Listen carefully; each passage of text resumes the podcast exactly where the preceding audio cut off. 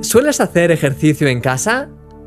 Durante el confinamiento del virus COVID era típico y es típico de vez en cuando ver a personas haciendo ejercicio en sus apartamentos. En mi caso, llevo años haciendo ejercicio en casa. Me encanta hacer ejercicio en casa porque me permite concentrarme y pensar en cosas mientras mi cuerpo se ejercita. Ayer, de hecho, estaba escuchando una canción de alabanza mientras hacía ejercicio y al mismo tiempo estaba pensando en las cosas tan preciosas que Dios está haciendo en mi vida y que va a seguir haciendo en ella.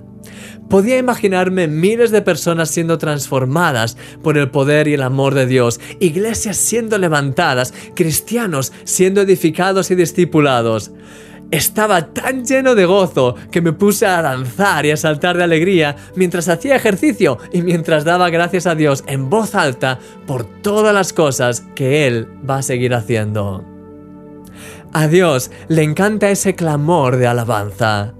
Cuando Jesús entró en Jerusalén, dice que las personas tomaron ramas de palmera y salieron a recibirle y clamaban, Osana, bendito el que viene en el nombre del Señor, el Rey de Israel. Fue un momento glorioso. Las personas clamaban y alababan a Dios de manera espontánea, con gran gozo, mientras tendían esas hojas de palmera a los pies de Jesús, como se hacía con los reyes de la época. Fue un momento tan especial que cuando los fariseos intentaron acusar a Jesús de no contener a la multitud, él, respondiendo, les dijo, Os digo que si estos callaran, las piedras clamarían.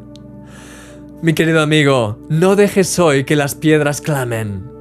Levantemos oraciones de lo más profundo de nuestro corazón en este día, llenas de alabanza, de gozo y de gratitud al Señor, mientras ponemos nuestra mirada en el Rey de Reyes y en el Señor de Señores, aquel que nos ha salvado y que hace cosas maravillosas en nuestra vida. Hemos llegado al final de esta serie.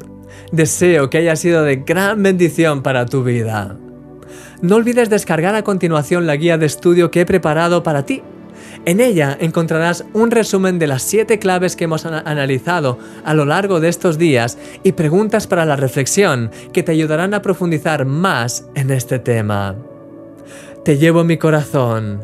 Eres un milagro.